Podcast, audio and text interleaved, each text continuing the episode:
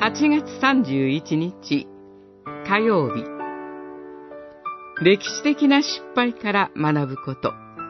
列王記下17章。しかし彼らは聞き従わず。ただ以前からの風習に従って行うばかりであった。このように、これらの民は、主を恐れ敬うとともに、自分たちの偶像にも仕えていた。その子も、孫も、今日に至るまで、先祖が行ったように行っている。十七章、四十節、四十一節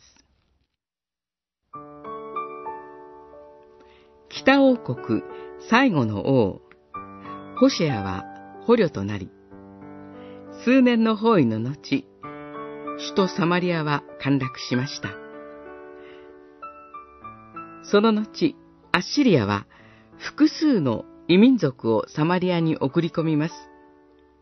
このようにして、神の民の主体性と個性が根こそぎ奪われました。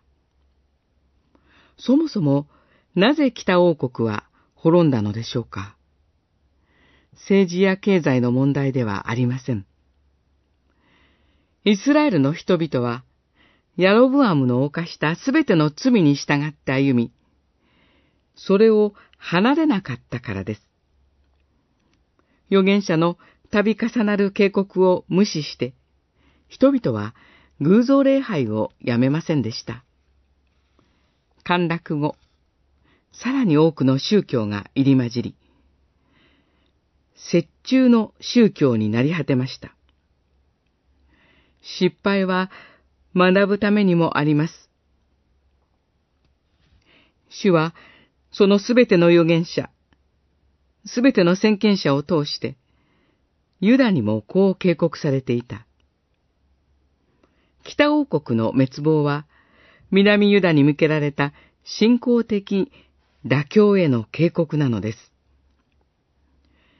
私たちの生活も信仰的妥協の危険にさらされていないでしょうかあなた方は神と富とに仕えることはできないと主イエスは言われます。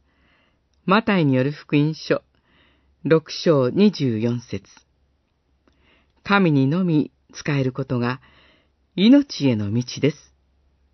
それは細い道ですが、命への道なのです。